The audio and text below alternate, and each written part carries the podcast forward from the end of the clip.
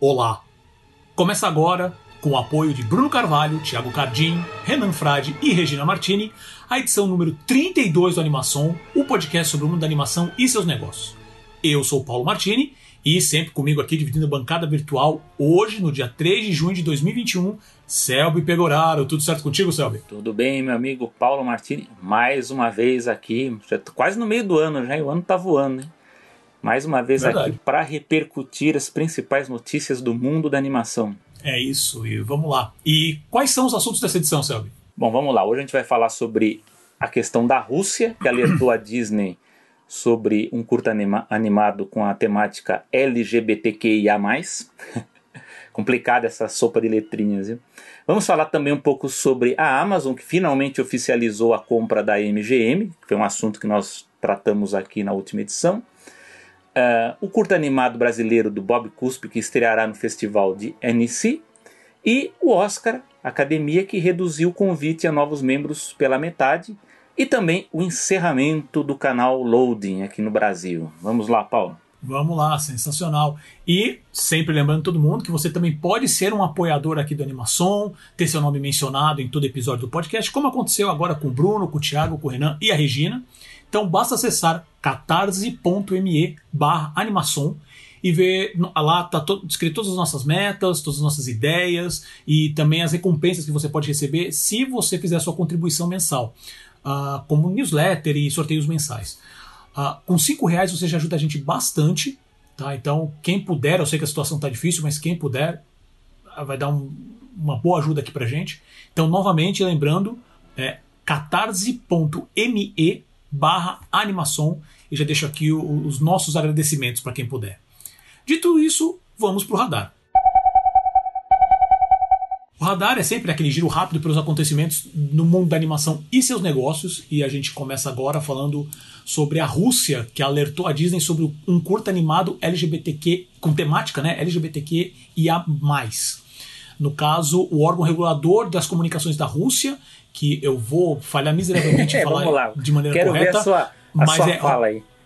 Roscom, Roscomdazor. Roscomnadzor. assim, tá? Muito obrigado, Selby, muito obrigado. É, eles, a- é, eles notificaram a Disney sobre a distribuição do curta animado Out, que foi dirigido pelo Steven Hunter e já está disponível no Disney Plus. A animação conta a história de Greg, um personagem homossexual que está relutando em contar sua, sua orientação sexual para os pais. Né? A Rússia ela possui uma lei de 2013 que bane a disseminação de, abre aspas, propaganda de relações sexuais não tradicionais, fecha aspas. Mesmo o país tendo legalizado relacionamentos entre pessoas do mesmo sexo já. Ah, o órgão regulador diz ter enviado à Disney uma carta dizendo que o curta feria leis russas referentes à distribuição de informações que, abre aspas, negam valores familiares e promovem relacionamentos sexuais não tradicionais, fecha aspas. O mais estranho disso tudo, o Disney Plus, ah, o- como eu disse, né, onde o curta já está disponível desde o ano passado, eu já vi e é uma gracinha o curta. Tá? Ele não foi lançado, o, o Disney Plus ainda não foi lançado na Rússia. Né? A previsão é que, que o serviço chegue no país em setembro desse ano. E aí, sabe o que, que você me diz sobre isso? É, então, isso aí. Essa foi notícia aí nesses últimos dias. Não é uma surpresa, né? Porque a, a, a Rússia ela tem mesmo essa política né, de preservação dos valores aí, com, principalmente com as crianças e os adolescentes. É, já, já era um tanto esperado isso, né? Porque a Disney ela vai despejar é, todo o conteúdo ali. Tá, tá essa dúvida, né? Sobre algumas animações, se elas vão entrar ou não dentro do conteúdo do Disney Plus familiar. A gente já vê que tem algumas, algumas séries, e o caso dos Simpsons, por exemplo, que eles já vão passar pro, pro Star Plus, né? Justamente por conta de determinados conteúdos, né? E agora é aquela história, é, é a empresa, né, essas grandes corporações, elas ficam à mercê também das legislações locais, né? Infelizmente, ela, países como a Rússia e a China, elas uh, têm essas, essas, esse tipo de pressão, né? Eu gosto de lembrar sempre do que aconteceu no, no lançamento do filme do Capitão América, que muita gente não, lê, não sabe disso, mas na Rússia não foi lançado com o título original, né? Lá ele foi lançado com o título Primeiro Vingador, né? Porque o Capitão América tem aquela coisa de ferir os valores locais lá, é questão política, né? Puramente política. Na, na Coreia do Sul também, mas aí no caso foi para não ter provocação em relação à Coreia do Norte, né? Porque lá tem aquela coisa dos, dos americanos terem as relações militares, né, político e militares com os sul-coreanos, e também na China, pela mesma razão. Então a gente tem esse, infelizmente, é um, esses grandes países aí que tem essa legislação mais forte, elas pressionam, a própria China também pressionou a Disney por Zootopia, mas aí foi o contrário. Zootopia chegou a estrear nos cinemas da China, e aí depois é que os militares chineses começaram a falar, ô pai, tem coisa estranha no meio do filme, eu acho que a gente não deveria ter lançado, né? Só que aí já era tarde, as pessoas já tinham filme. Até, é, eu acho até curioso porque diz que é, tem uma atração do Zootopia sendo construído na Disneyland de Xangai, né? Então acho que acabou passando mesmo, né? Vai, vai diferente do ursinho Pooh lá que foi que, que, que a Disney tenta esconder lá porque os chineses têm banido mas como disse o Paulo, curta Alt ele é bem bacana, é curta, faz parte daquele pacote de curtas experimentais, né, se a gente pode chamar assim, né, que a Disney ela tem tem testado uma série de fórmulas, de estéticas, de técnicas, né? Inclusive acho até que esses curtas estão tendo menos repercussão do que deveriam, né? Acho que talvez a Disney devesse talvez lançar um relançar em blocos é de uma forma um pouco mais chamativa, porque eles ficam meio escondidos. Às vezes a pessoa comenta um curta comigo e eu não sei, às vezes eu vou. Não, não, acabei não vendo porque está escondido ali no meio do, do Disney Plus, assim como os curtas clássicos também, né? Eles estão ali meio salpicados no meio do, do Disney Plus e você não assiste da melhor forma, né? Mas, infelizmente, o que, como eu falei para um amigo, é, o que eu, eu, prevejo que vai acontecer é que, que a gente tem essa coisa de não ter estreado ainda o sistema lá, mas provavelmente a Disney vai respeitar as leis locais, porque da mesma forma que aconteceu com o Capitão América, não vai ser por causa de um título, de um tal, que eles vai, vai, vai ferir o negócio deles, né? Então, infelizmente, vai, é isso que vai acontecer, né? E isso é, é uma coisa que está sujeita às legislações nacionais, né? Não há nada que que a Disney ou qualquer outro estúdio possa fazer, né? infelizmente. É, não tem muito o que comentar, a não sei que eu acho essa, nessas questões sociais a Rússia uma vergonha, eu acho uma vergonha esse posicionamento deles, sabe? É, é, isso, esse tipo de quando você tem leis principalmente contra isso, uh, mais do que nunca, né? Porque mesmo que quando é proibido, você ainda tem pessoas que, que e o Brasil é um grande exemplo disso, né? Você fere as leis, mas só para provar essa, essa visão antiquada, né? Então, com uma lei ainda suportando eles, então tem casos de violência contra homossexuais na Rússia, é um bagulho grotesco, né? E, e aí ficam com essa, com essa ah, porque lá o, o, o, o relacionamento uh, entre pessoas do mesmo sexo é, é, é, é, legalizado. Tá, se você sobreviver até lá, né? É. se você ser uma pessoa tá, que, que entra no, no, no, nessa questão do guarda-chuva LGBTQIA, você tá. Aí tudo bem, se você sobreviveu, né? É um, uma cúpula do trovão. É, é terrível. E, e, é óbvio que a Disney não vai nem mexer um, um pelo da sobrancelha para mudar isso. Eles mandaram isso, isso é só para é, é uma cartinha para mostrar força eles iam falar assim: ah, tá bom. Lá, como é que é? Chama lá pro, pro analista, fala assim: analista, tira esse vídeo de disponibilidade na área da Rússia. É, então, eu falo, se eles fizeram isso com o filme como Capitão América, não vão fazer com curta, né? Do, tá dentro do Disney é, Plus, é, né? É. Até parece. E o curta, assim, que o Capitão América ainda é um título grande, é. que você tem bastante repercussão. O Alt, até a questão do tempo de lançamento, ele já nem tá mais tão é. divulgado. Né? Ele estaria mais lá dentro do catálogo. Né? Então, esquece, entendeu? Só, só acho que para variar esse tipo de coisa em 2021 acho uma vergonha. Mas estamos falando da Rússia, né? Do, do como é que é? Do presidente barra ditador, né? Que é um meme fora do país, mas dentro deve ser terrível. Não, e pior é que ele tem ah, popularidade então... interna, né? Pior é, é isso. Né? Pois é. Pois é. Pois é. Então, assim, é... Rússia reveja seus conceitos, seus conceitos, né? Porque, pelo amor de Deus. Uh, Próximo radar é falando justamente sobre a Amazon, a Amazon, né? Que ela fechou contrato. Na verdade, não é fechou contrato o termo. Eu fiz o roteiro aqui, eu coloquei fechou contrato. Uh, mas é assim, uh, foi acordado oficialmente, né? Que é a, compra da MGM, porque a, a, quando a gente deu essa notícia no programa passado, é, olha, é, é era mais um, um, um, rumor, né? Um rumor vindo por canais bem né? oficiais, né? mas ainda era um rumor. Exatamente, ó, está para ser fechado.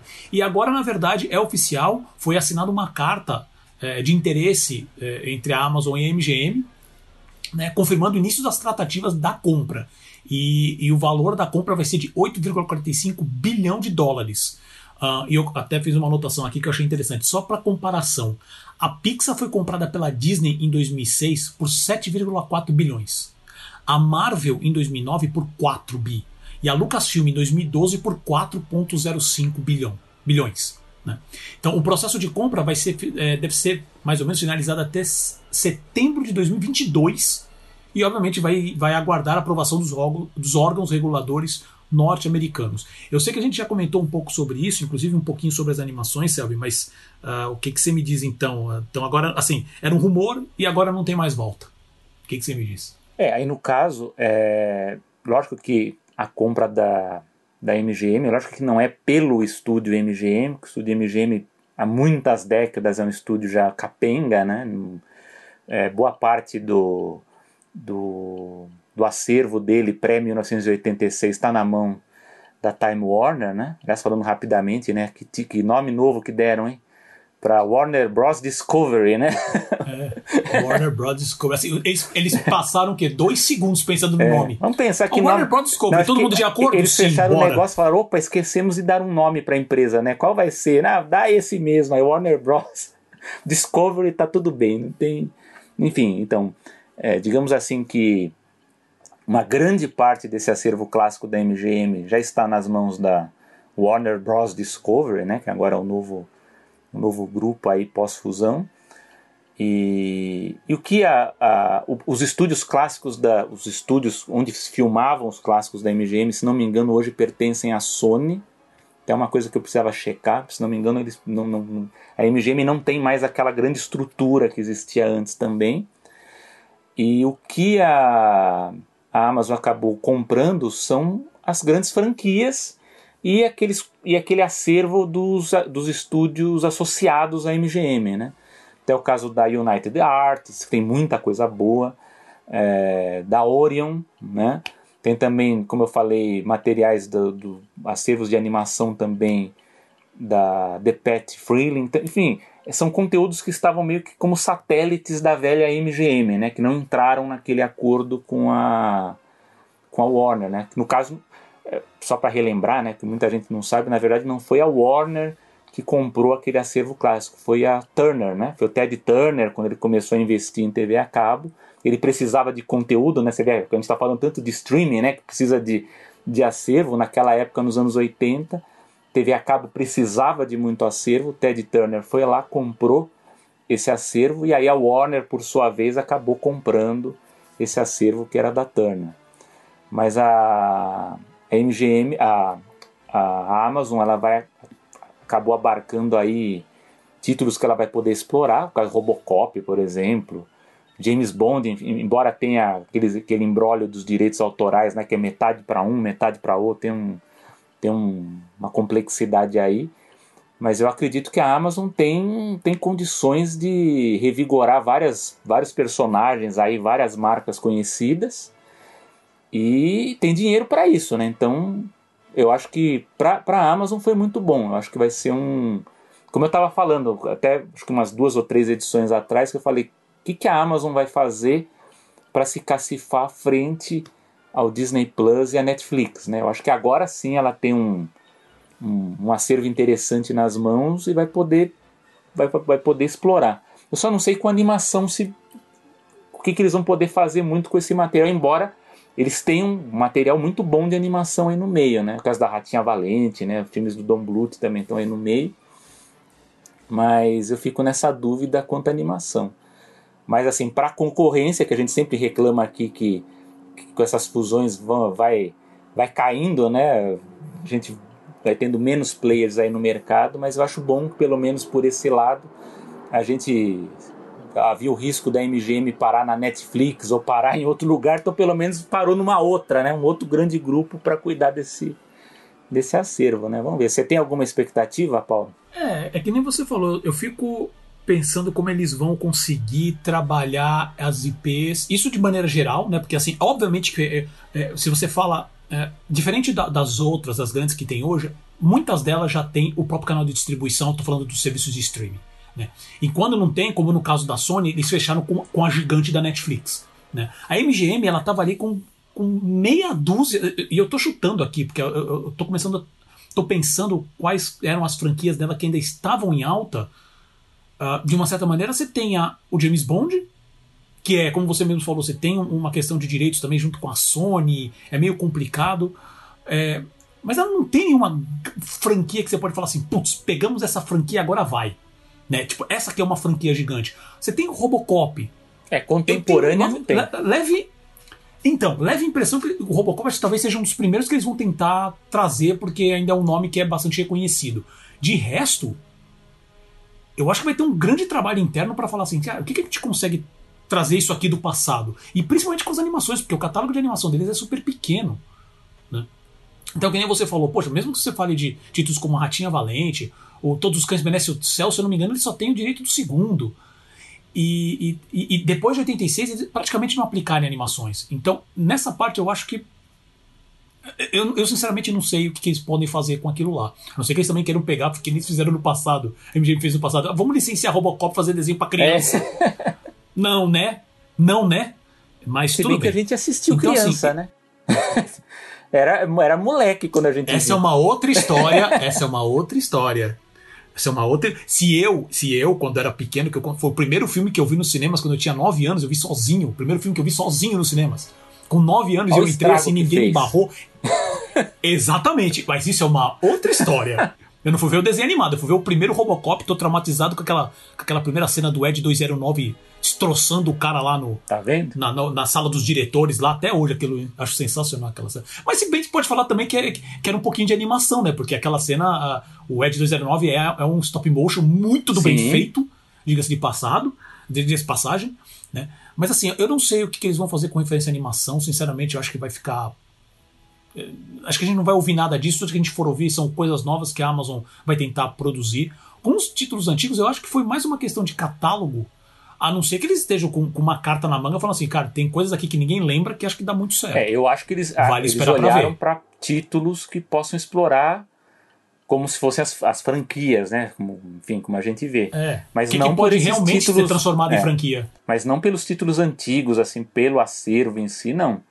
Mas eu, eu vejo assim, por determinados títulos que eles possam explorar como, enfim, como tentpoles, né, que eles chamam, né, aqueles grandes atrativos, isso. blockbusters que vão chamar atenção, uhum, né? É. O que é interessante, até eu estava vendo uns dados que vai, eu acho até que vale a pena a gente acompanhar com mais calma, que é o é o como é que fala é, a recepção que um lançamento desses é, tentpoles de filmes já conhecidos, que pelo que eu vi, o, o Príncipe em Nova York 2, para a Amazon, ele teve uma recepção muito maior do que outros tipos de produção parecidas, no caso da Netflix e do Disney Plus. Então isso é uma coisa para a gente acompanhar. Né? Eu achei bem curioso, fiquei espantado quando eu vi o gráfico mostrando esse, essa questão da audiência. Né? É, mostrando também qual, qual o perfil do usuário é. que usa o, o, serviço, né? Então, isso realmente, eu também ouvi esse número do, do,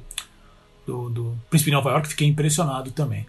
Mas assim, e eu fico pensando, principalmente por causa do valor da compra, porque é, os exemplos que eu dei são eram de empresas que tinham ativos muito altos, as empresas que a Disney comprou, que tinham assim as marcas, né, as IPs que estavam meio que bombando na época. Uma Pixar, que foi o maior valor que ela pagou, que foi de 7,4 bilhões, inclusive quase o dobro da própria Lucasfilm, quase o dobro da Marvel, sendo que eles estavam. Tudo bem, a Marvel tinha sido tinha, tinha acabado de lança, começar a lançar os filmes, né? Então não sabia que ia estourar do jeito que estourou. Mas eh, eram filmes que estavam fazendo sucesso, eram personagens que o pessoal estava sempre lembrando. Star Wars não precisa falar nada. E a Pixar estava naquela corrente de sucesso atrás de sucesso. E ainda assim eles pagaram 7,4 bi sabendo que tipo assim, olha, eles vão produzir é, IPs que vão estar sempre frescas na cabeça das pessoas. Agora, 8, quase 9 bilhões, tudo bem que já faz 10 anos, mas 8, 9 bilhões pelo. E, novamente, essa é uma percepção minha desse momento. Em algo que a grande parte é um catálogo, sabe? Bom, vamos ver. Vamos ver. Eu tenho, tenho, tenho, minhas, tenho meus receios. É o tipo de coisa que me deixa curioso para ver o que, que os caras vão fazer com isso. Ou também se for só uma ação para tirar Uh, obviamente que é, estamos falando da Amazon, ela tem um cacife é. gigante para isso. Só para tirar da mão dos outros, porque a Apple estava correndo atrás. Sim. Netflix também. mais até a própria. Eu acredito que a Apple estava mais com sangue nos olhos do que a própria Netflix. Né? Mas Tinha a Netflix Conquest estava no também, jogo né? também. Também tava, tava de olho. Tinha Da Conquest, né? exatamente. Né? Universal. Isso, isso, isso. Que a Apple, a galera meio que esquece que a Apple tem o, É. o Apple Plus até hoje. Né? Mas tudo bem. Outro radar é curta animado brasileiro Bob Cuspe, Nós Não Gostamos de Gente, estreará em Annecy. Ah, esse curta, né, baseado nos personagens mais conhecidos do cartunista Angeli, ah, essa animação, que é toda feita em stop motion e produzida pelo estúdio Koala Filmes, vai estrear no maior festival de animação do mundo em Annecy, na França, esse ano e concorrerá na categoria Contre-Champ. É o primeiro trabalho de direção do animador paulista César Cabral e terá novamente o Milen Cortais, que é o Capitão Fábio, né, do filme Tropa de Elite, emprestando sua voz para o personagem principal. Lembrando que a Cola Filme já produziu outras animações baseadas nas obras do Angeli, como Dossier Rebordosa, acho que é um dos mais conhecidos, né, que é de 2008, e a série Angeli the Killer, de 2016, onde Cortais já havia emprestado a voz para o Bob Cuspe na época. E o que, que você acha disso, Céu? Sim, então. Não, então, eu não tive a oportunidade de assistir ao curta, mas o que eu, eu tenho reparado que assim, a produção brasileira de curtas metragens, até pelo que eu acompanhei o ano passado, até via Se Anima, também o pessoal estava discutindo e mostrando. é, o Brasil está produzindo curtas, curtas de animação muito bons, assim, né? Não devem nada à produção internacional, produção da Europa, produção dos Estados Unidos. Só que, como eu até estava discutindo aqui com o Paulo antes de entrar, a gente tem uma incrível dificuldade de assistir a esses curtas-metragens, né? Então, eu, eu acho que um mês atrás, por exemplo, eu assisti, estava pesquisando alguns curtas-metragens e você só consegue ver cenas, né? E às vezes eu fui ver, um, fui- fui ver um deles, ele nem é tão novo, acho que ele deve ter uns dois anos, e não tem para você assistir, né? Ou então, às vezes, ele é- tá- está dentro de um de um portfólio, né, de, de uma dessas produtoras e está fechado, né? Você tem que pedir a senha para você também poder entrar. Então é uma, é uma complicação. Isso, infelizmente, eu acho que que a animação brasileira, né, principalmente essa produção para festivais que é muito forte aqui no Brasil, né, até por conta aí também dessa retração no, no comercial, embora como a gente já tenha discutido, ela é forte principalmente para exportação mas eu sinto que é preciso ter uma abertura maior para distribuição. Até porque a gente só tem acesso quando é um festival Animamundi, né? Que não está tendo agora? Então já fica mais complicado então, porque você ainda vai, você consegue no festival assistir e, e não consegue, né? O que é uma pena, porque eu acho que pelo menos uns dois anos é, eu confesso que eu não consigo assistir todos os que eu gostaria, assim, que às vezes chega na minha mão ou que alguém vem comentar. Eu, mesmo os do Oscar, né, que são os internacionais, uma boa parte deles eu não consegui ver, né?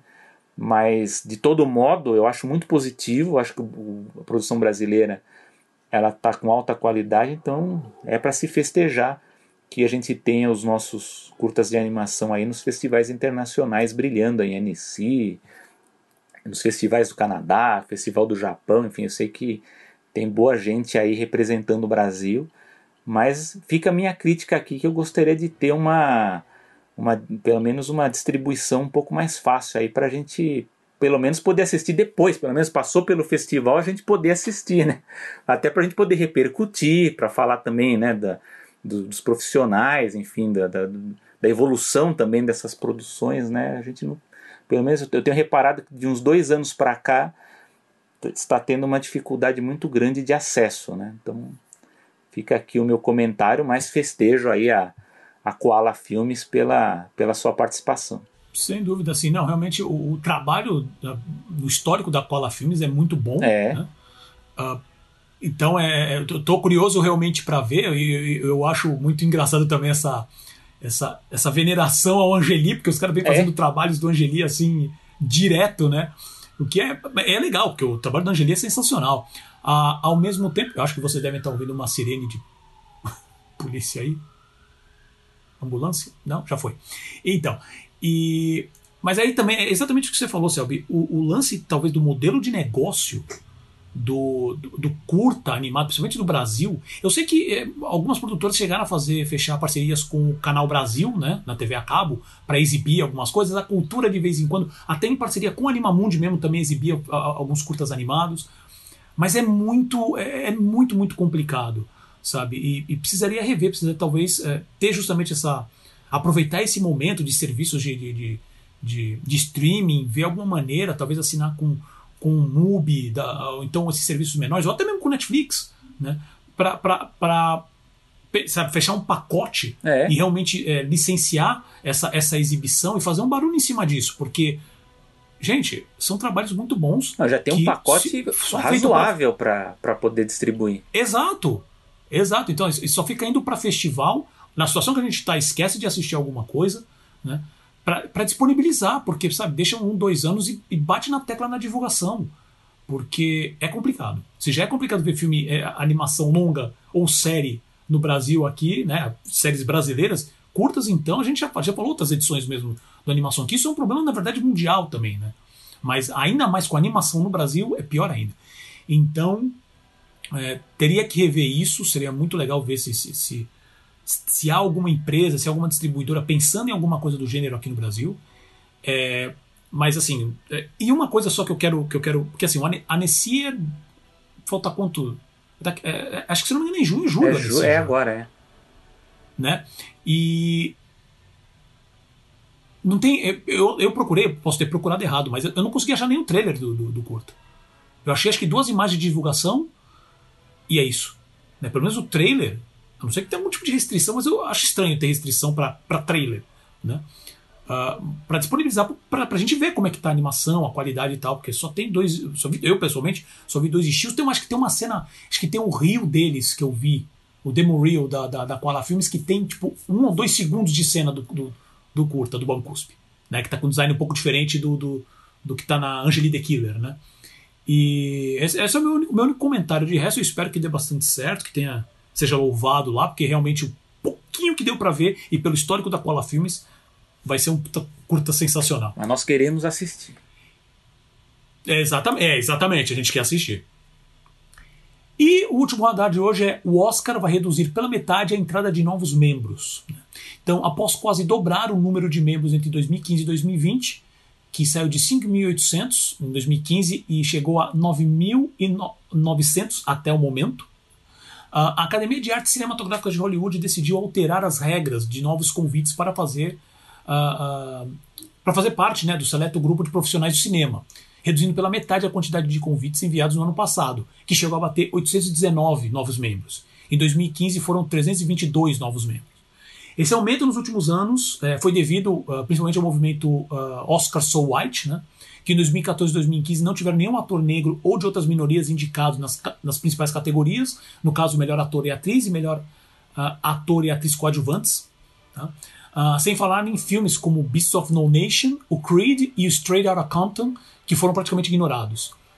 É, com isso, houve um, aumento, houve um movimento para aumentar a diversidade entre membros da academia.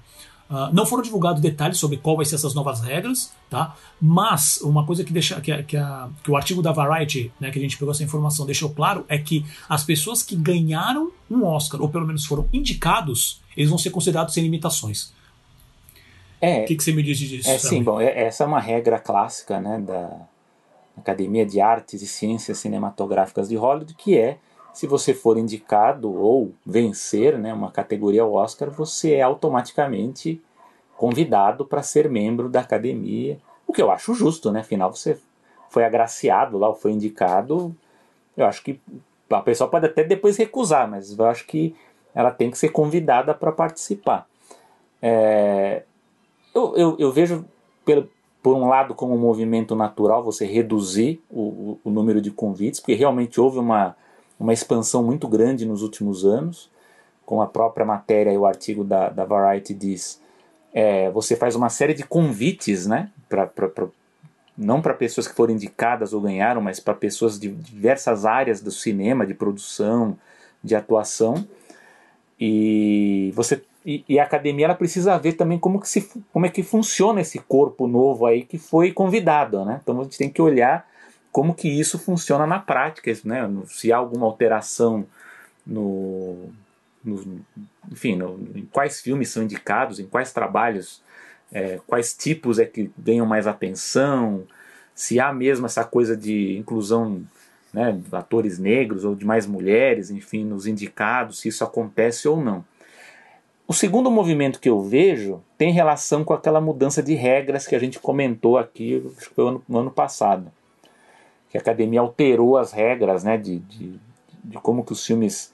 É, eles, como que devem ser as produções e como que as indicações devem ser feitas.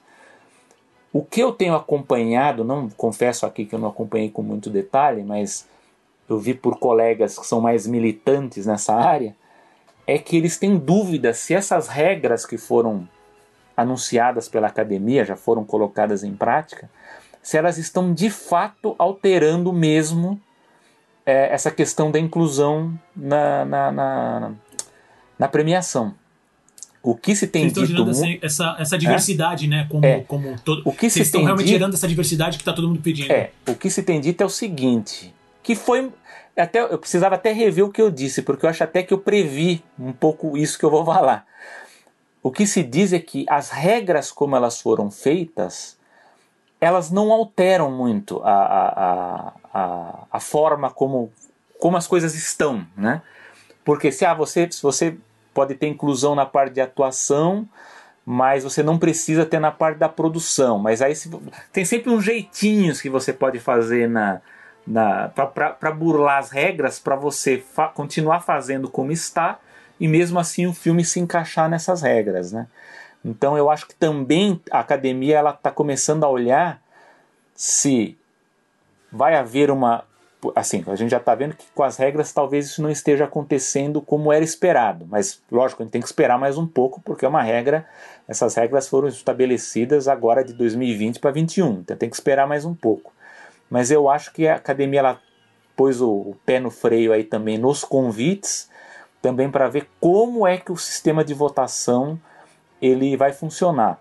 Lógico que ah, eu sei, por gente que tem mais contato com a academia, que é uma série de, de críticas né, em relação a várias categorias. Bom, a gente já falou aqui mesmo da própria, da própria categoria de animação, né, de como que os filmes eles a, a, até nos indicados, ok, tem aquela variedade que a gente até concorda com aquela variedade que acaba sendo indicada.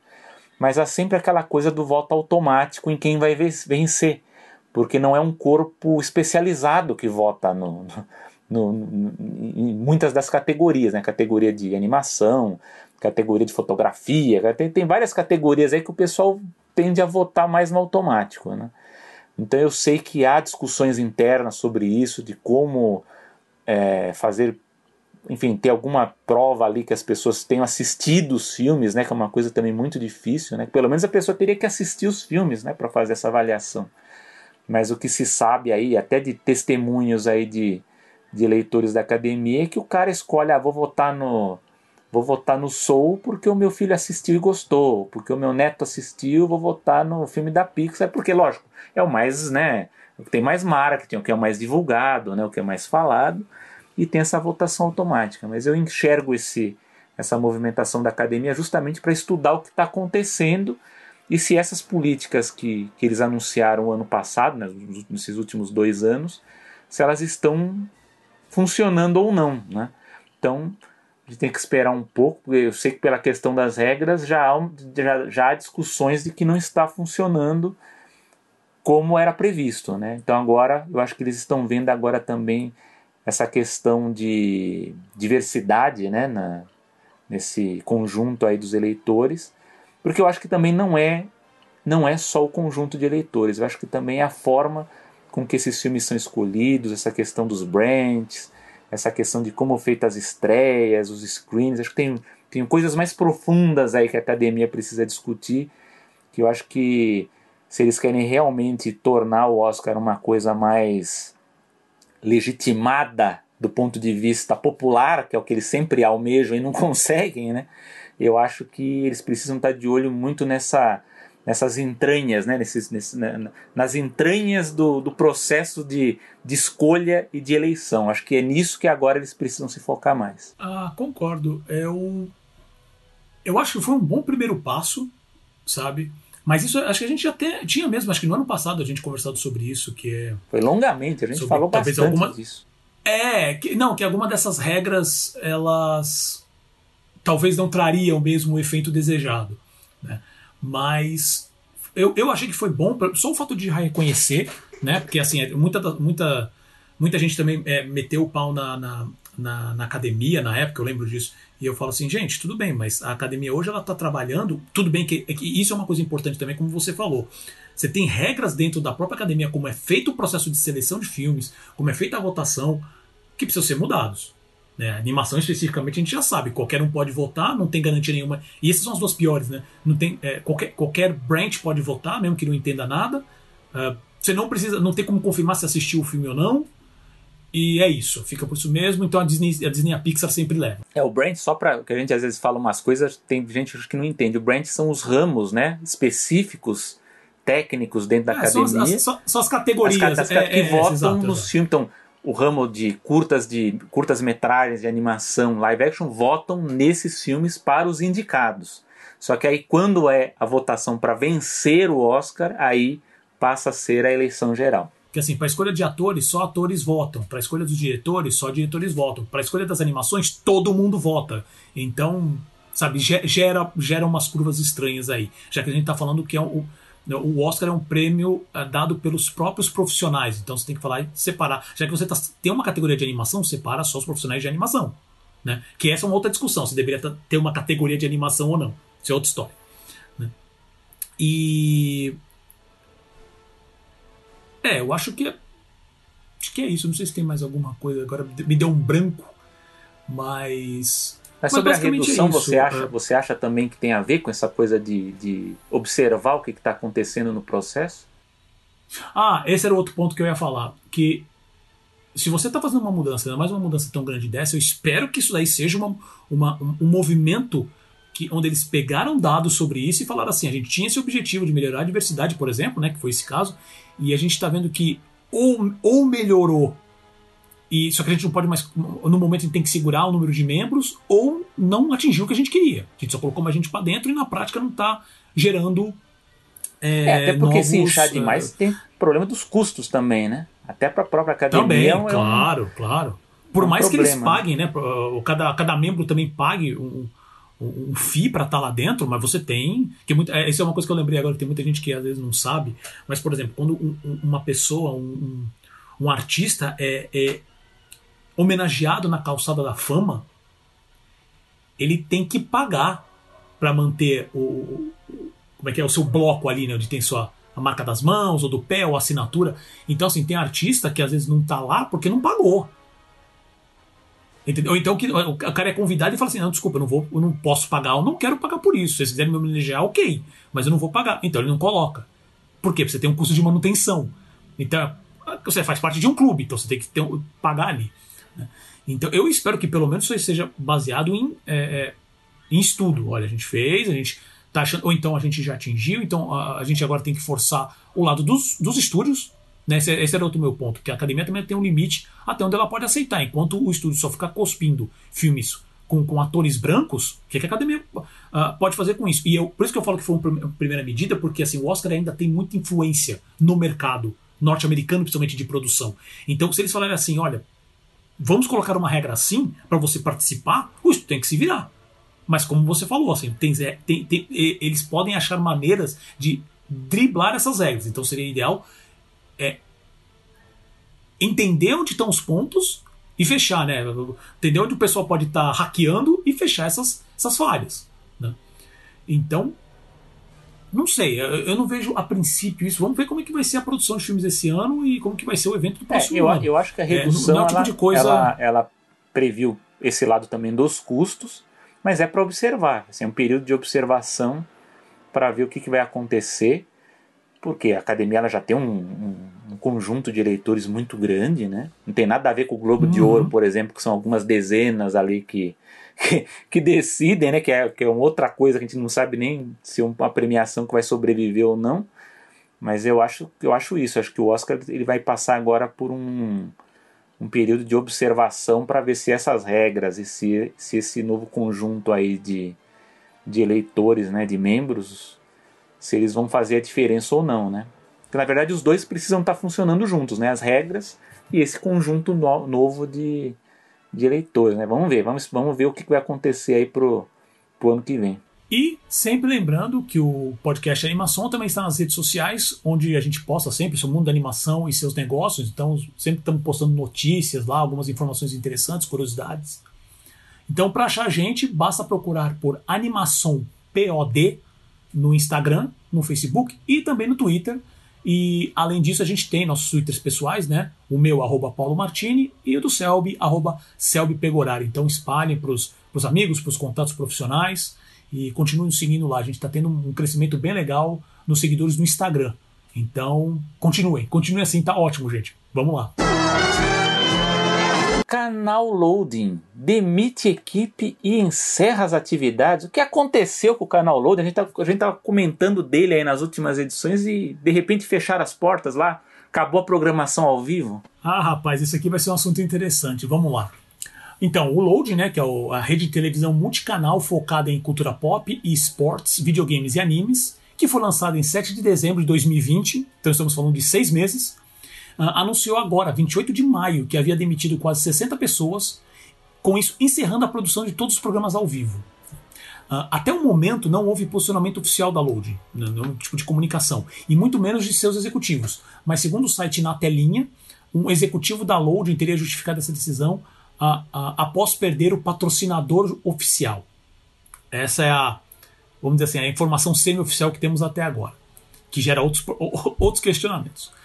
Mas os funcionários que foram demitidos, né, eles foram avisados na quinta-feira, dia 27 de maio, às 5 da tarde, mais ou menos, né, que é perto do fim do expediente, e foram informados que não haveria um processo de desligamento, quer dizer, olha, estamos notificando vocês agora e daqui a duas semanas a gente vai encerrar, a gente vai notificar e encerrar. Né? Uh, simplesmente foram, foram avisados que seriam, tinham sido demitidos que uh, não seria mais necessário voltar no dia seguinte. Foi de quinta para sexta, né? Isso. Uh, desde então, o canal está exibindo animes, filmes e outras séries, só, só material que já pronto, né? Conteúdo já pronto. O site continua ativo, mas as informações sobre a programação foram todas retiradas do ar.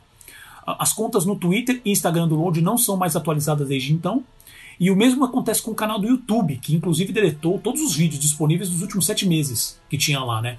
É, o que tem lá agora é apenas o conteúdo da. Acho que parece que, pelo que eu entendi, eles pegaram o, o canal do YouTube que era da antiga Mais Geek, isso. uma marca chamada Mais é. Geek. Então, isso, eles continuam. Esses, esses, é, esse conteúdo sobrou, continua né? lá. Mas eles continuam. Exato, mas ele continua com a marca do Load, mesmo assim, né?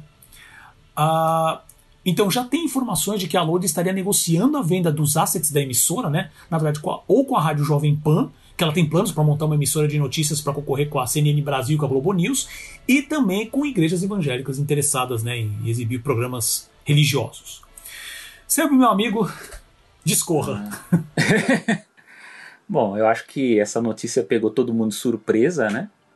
Todo mundo, fãs aí, pessoas que acompanham também o mercado de, de cultura pop. E confesso que no primeiro instante foi muito estranho ler a notícia, né? Porque falou, mas, poxa, mas porque é uma coisa que o canal que está seis meses, aliás, não tinha nem seis meses, né? Ia completar ainda. E ficou aquela história: o que, que aconteceu? Vender a emissora, perdeu dinheiro, o que, que aconteceu, né? Uh, a Loading ela surgiu com uma proposta interessante embora aí eu vou ser um pouquinho agora vou ser um pouco mais crítico no geral agora olhando depois é, tudo que aconteceu aí nesses últimos meses. É, eu acho que ela surgiu com uma uma uma proposta muito ambiciosa no início que era aquela de ser a nova MTV Brasil né? Eu acho que ela é uma proposta ambiciosa e arriscada porque a própria MTV Brasil, do, do modo como, como se falava disso em relação a loading, ela basicamente quebrou por conta da internet, por conta dessa pluralidade de emissão de, de, de informação, enfim, vários, várias pessoas produzindo material, os videoclipes estando no YouTube, enfim, você teve toda essa pulverização que quebrou a MTV, que era basicamente música, né, videoclipe e tal, tinha os programinhas ali, mas com os canais do YouTube e outros, outros concorrentes aí no mercado, acabou sucumbindo. Então, eu acho que é, é, essa mesma essa primeira ambição de ser a nova MTV Brasil, ela para mim ela já era muito arriscada. O segundo ponto eram os nichos que eles queriam é, apostar, né? Que era cultura pop, é esportes, né? Esportes eletrônicos, os animes, uh, enfim, tudo do mundo geek é envolvido aí no meio, né?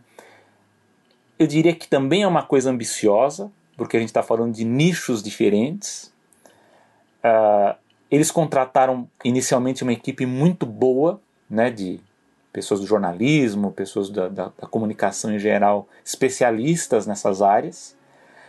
Mas eu acho que a Loading ela sofreu nesses primeiros, falando agora dos primeiros meses, né, de um certo anacronismo, é, anacronismo de, de visão mesmo do que eles queriam de, como canal, né. Porque acho que até a gente chegou a comentar aqui que essa primeira equipe foi demitida, né? Lembra que a primeira equipe foi demitida, que se dizia que houve censura de conteúdo, enfim, tal. Porque, porque assim, eu acho que, embora a, a Loading tenha investido nesses nichos, né? Cultura pop, anime e tal, eu tenho a visão, não sei porque a gente não, não soube mais os, os executivos explicar, mas pelo menos é uma visão que eu, eu tinha vendo a grade do canal é que eu acho que eles esperavam um retorno muito maior na parte de, de esportes. Eu acho que era, eu, pelo menos é o que eu vejo. Assim, eu, eu, vejo que o foco inicial deles era ter um retorno financeiro da parte desses esportes eletrônicos, de videogame. Mas não deu certo. O que deu certo foi anime. Os animes é que acabaram gerando mais repercussão. Eles tinham um acervo muito bom, isso é digno de nota, né? Eles estavam dublando aí é, desenhos que estavam sendo esperados há muito tempo, mas eu acho que houve esse anacronismo porque você queria investir nessa parte de videogames para ter o retorno comercial, mas ao mesmo tempo havia uma equipe que fazia um jornalismo bastante crítico e isso pela cartilha e pelo manual de comunicação são coisas que não combinam. Infelizmente, é, essa é a verdade. Inclusive até até mesmo aqui nós na animação aqui, dependendo do, do, do, programa, nós somos anacrônicos mesmo, porque a gente está tá fazendo um tema sobre mercado e às vezes está falando mal do mercado, né? Tá, tá, fazendo uma crítica ao mercado. Isso é isso é mal visto pelo mercado. Esse é um problema. Não não à toa o Omelete ele deixou de ser um site crítico, né? Só para dar um exemplo de um, de um, de um de uma grande empresa que começou crítica e depois ela deu uma volta aí de de 180 graus, o Omelete era um site que tinha, tinha artigos críticos sobre cultura pop muito bons, assim, gente muito boa, excelente. Só que chegou uma hora que eles falaram, olha, a gente precisa ter uma, uma, uma, uma visão só, uma visão para ter o retorno comercial, e eles fizeram um site pro mercado. E foi isso que deu certo para eles. Demorou, mas foi isso que deu certo. Eu acho que no caso da Loading, eles quiseram fazer esse movimento muito rápido, queimaram as bases, porque eles tinham uma equipe muito boa no começo, eles não, eles não amadureceram o canal Loading, como por exemplo o Omelete fez, ou como outros projetos fizeram, queimaram logo rápido, não tiveram o retorno comercial esperado dessa parte de, de, de videogames. E lógico, agora dos últimos meses, aí a gente vai ter é, outras questões, que é como você levantou, que eu acho que o Paulo também deve comentar, que é, é Havia, por exemplo, uma gestão, além dessa, dessa coisa editorial, né, de, de, de curadoria do acervo, será que havia uma gestão administrativa eficiente para o canal Loading, para pensar em novos investidores, para pensar nessa questão comercial? Isso está meio nebuloso. Assim, o que a gente vê pelo Twitter de, de pessoas ali que têm relação diziam que não, que, que isso estava muito ainda em cima do, dos investidores iniciais ali, né? principalmente da, da, do grupo ali ligado à Calunga, né? Da, da, da, empresa, e eles não haviam conseguido outros investidores, não havia outros grandes patrocínios, o que é um grande problema. Outra é, será que é, o canal ele foi, ele, ele foi cacifado para ser negociado no médio prazo com outras empresas, com, com outros canais? A gente também não sabe, né? Então a gente tem agora essa história da negociação com a, com a Jovem Pan, né, que, que, que tem um sonho antigo mesmo. A Jovem Pan já teve canal, né, para quem é mais velho, deve lembrar que a Jovem Pan já teve um canal UHF que tinha uma tinha pretensão muito boa, tinha uma equipe boa, né, mas ela, ela ela eu acho que ela, ela estreou é, pensando grande demais e não, não teve dinheiro, né? Inclusive ela transmitia jogos, era bem interessante a proposta inicial, mas não deu certo. Mas tem essa história, é, a Jovem Pan ela está negociando um outro canal, mas agora estão especulando se poderia ser a Loading ou não, que está no canal 32, se não me engano, que era da, da, da antiga MTV. E lógico, na minha cabeça eu, eu, preferi, eu prefiro que, que haja uma TV Jovem Pan do que uma igreja tendo mais um canal, né? Porque pelo menos, critique-se ou não, é um canal ali de notícias que vai estar tá dando emprego para pra, as pessoas ali, eu acho que, que é muito bom. Mas assim, mas fica, fica uma crítica a Loading, aí, primeiro desse ponto que eu disse, sobre a proposta editorial e de curadoria deles, se era mesmo apostar em tudo ou se havia um foco específico nos videogames, que eu acho que essa era a proposta, pelo menos é, é a visão que eu tenho do, do conjunto, e não deu certo, porque no final das contas o que passou a ter repercussão mesmo foram os animes, e o segundo foi administração, o que está por trás dessa, da, dessa gestão que foi muito rápido. Lógico que aqui a gente até não, não, não não, não vi aqui no roteiro, mas há também a história de que o grupo investidor também está com dívidas altas, né? Tá uma dívida de 400 milhões, então não se sabe também o quanto que foi investido na loading para ter esse retorno que eles esperavam e não teve, né? Tem, tem essa também, né? Que televisão não é uma coisa fácil, né? A televisão a gente sabe que é um, é um tipo de investimento que é de longuíssimo prazo, né? Eu acho que tirando tirando televisão é como eu vi uma vez, assim, você quer perder dinheiro, é, é, ter companhia aérea, né? Você entra bilionário e sai milionário, né? Televisão é a mesma coisa. Televisão você tem que investir muito, né? Para ter algum retorno daqui uns anos, né? Então é, é, é, complicado isso. Mas lógico, a gente fica triste porque os, os, muitos profissionais largaram seus bons empregos que tinham aí em outros veículos, em outros, em outros canais, enfim, no YouTube também, para apostar nesse projeto da Loading que que, enfim, era um projeto bom, né? Se a gente for para parar para ver no conjunto, pode se discutir também a qualidade dos programas. Eu sei, eu, eu vi inclusive um comentário da colega jornalista Sandra Monte, que é especialista também em animes, que ela, ela faz, fez uma crítica ao formato dos programas, né? Que tem essa coisa de você tentar é, emular o formato do YouTube na televisão, né? E vezes, muitas vezes não dá certo isso, é uma coisa meio complicada para você adaptar isso para tele, para televisão UHF, né? Ou para TV a cabo mesmo. É uma coisa que geralmente dá mais errado do que certo, né? Mas eu acho que ali havia uma qualidade no, nos funcionários, né? naquela equipe, que eu acho que tinha muita gente competente ali, que que sabia, é aquela coisa, você ter funcionários que sabiam do que estavam falando ali, né? Isso, isso era uma coisa muito boa. Mas fica essa dúvida sobre o que está por trás aí desse, principalmente desse, desses últimos dois meses, né? Do, do que, que aconteceu e dessa expectativa do futuro, porque eu já li inclusive que poderia, por exemplo, um novo canal, é, sei lá, se fosse a Jovem Pan, se fosse outro, já havia até um boatos até de outros outros grupos aí ligados inclusive à cultura pop que poderiam também assumir. Mas poderia ser um outro canal que mesclasse também o que a Loading já tinha mas com outros conteúdos também. Também não, não sei o que acontece. Mas infelizmente fico triste com o fechamento da Loading mas também a gente fica naquela de querer saber mais explicações né? Hoje aqui um pouco antes da nossa gravação eu vi que o diretor de programação da Loading se pronunciou né mas ele não falou muito diferente do que a gente já sabe que outras pessoas falaram aí dos ex-funcionários. Também teria relação com a saída aí do, do investidor que era o patrocinador master, enfim, que aí deu esse problema de, de sustentação do canal e foi obrigado a demitir os 60 funcionários. Mas é uma, uma para nós que curtimos cultura pop, que tinha a Loading como um um espaço de exibição de animes, né, com, com curadoria, que isso é uma coisa bem interessante. Só para concluir, que a gente, a gente criticou um tanto aí numa, numas edições passadas a Netflix, que às vezes coloca os animes lá e a gente não sabe que estão lá, que estrearam tal. Eu acho que a Loading ela tinha essa qualidade.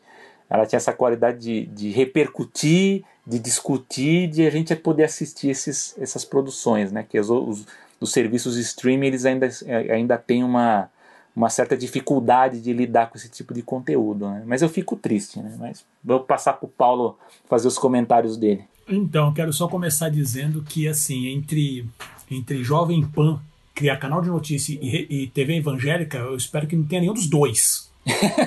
Pelo amor de Deus, eu não sei qual é o pior aí, mesmo. Mas tudo bem. Uh, eu quero começar falando que, assim, é, essa, essa situação toda da load me deixou extremamente irritado e eu vou dizer o porquê dos meus pontos. Acho que o primeiro que, que, que eu posso falar aqui é justamente o completo desprezo da empresa com os funcionários. Não só na primeira vez que eles demitiram, não foi a equipe inteira, mas foi uma boa parte da equipe, por causa daquelas reclamações que, que eles estavam querendo criticar justamente um dos, um dos, dos patrocinadores do programa, e a, e a Load falou não vai fazer isso, e obviamente os jornalistas corretamente bateram de frente e falar assim: meu, se eu, se eu, não tiver a liberdade de poder pelo menos criticar justamente esse mercado que você fala né, do, do anacronismo, a gente precisa criticar o mercado. E eu acho que o posicionamento dos jornalistas dentro da empresa foi, foi exemplar. E a Loading deixou muito claro qual era o objetivo deles. A gente não está aqui para fazer. A gente está aqui para fazer dinheiro e só. Né? Porque normalmente não é errado fazer dinheiro. Mas se você simplesmente é, descarta qualquer tipo de valor nesse processo, onde se a empresa que por acaso está patrocinando faz, esse, faz alguma coisa errada, deve ser criticada sim. E eles tomaram essa decisão. E para avaliar se, se, se, tinha alguma dúvida do comportamento deles, essa, esse, a maneira que eles trataram o funcionário nessa demissão, onde chegou 5 horas da tarde e falou assim: tá todo mundo na rua, ninguém volta mais amanhã. Isso mostra um desprezo não só do, dos investidores, não só com os funcionários, mas com essa empresa que eles tanto se vangloriaram, uh, vangloriavam, né? Porque eles deram várias entrevistas. O próprio CEO é, deu entrevistas falando, porque nossa, nossos números estão melhorando pra caramba, a gente está conseguindo já não sei quantos milhões de, de de, de, telespectadores, sabe? Onde eu, eu via, mesmo acompanha, só acompanhando o, o, o, o, Twitter da Loading, né? Uh, mas não acompanhando. Uh, quando isso aí estourou, eu, eu, vi tanto comentário de gente que adorava o canal, mesmo depois dessa confusão, né, com a primeira demissão da equipe, e eles simplesmente falaram assim: dane-se. Sabe, não, não vou me importar, porque óbvio que isso ia ter uma repercussão ruim. Óbvio. Esse, esse público, principalmente da internet, xinga muito no Twitter, né? E é, se, se bem que eu acho que até xingou importa. pouco, viu? eu acho até que xingou pouco é, nesse então, caso. Como, como eu não acompanho muitos, eu acabo recebendo né, algumas atualizações de outras pessoas. Eu, na verdade, fiquei impressionado com o número de pessoas é, chorando, né? Assim, é, é, é, tristes com, com o fechamento do canal. Né? E eu vi algumas coisas no Instagram também, no Facebook. Então, assim, eu achei esse desprezo com os funcionários patético, achei horrível, né? Uh, que mostra, na verdade, não era desimpressionar com esse histórico que eles tinham em seis meses. Estamos falando de seis meses. Né? Uh, outra coisa que é, a gente meio que conversou né, durante os últimos dias, que isso é uma coisa que ficou na minha cabeça também. Não dá para saber agora se eles. É, não sei se a gente vai saber disso em algum momento. Se. Eu, sinceramente, não acredito que eles criaram o, o loading, fizeram todo esse barulho só para poder pegar e vender para um canal de, de, notícias que não tem nada a ver com Seria nada. Seria muita aventura, tá? eu né? Creio. e, não, eu, eu, não, não é questão de aventura, isso é muito teoria da conspiração. Por que, que você faria tudo isso? Já investe direto, porque se dane. Entendeu? Agora, que obviamente uh, já e, e, pelo menos até o momento não saiu nenhuma informação sobre se realmente venderam ou se como que vai ser esse processo, porque até onde sei ainda estão transmitindo os animes lá. Então ainda tá a marca loading está rodando de uma certa maneira. Mas se eles já estão já começaram a negociar antes com algum outro canal, com algum outro outra empresa, sabe? Tudo leva a crer que sim, para tomar uma decisão ainda, porque independente desse, desse completa falta de desprezo com os funcionários, ainda mais na época que a gente está vivendo, um monte de pessoas que deixaram de fazer seus trabalhos, de se dedicar para seus trabalhos, para fazer, para ajudar a load, né? Para entregar seu trabalho para load. E no meio da pandemia, os caras me fazem isso, né?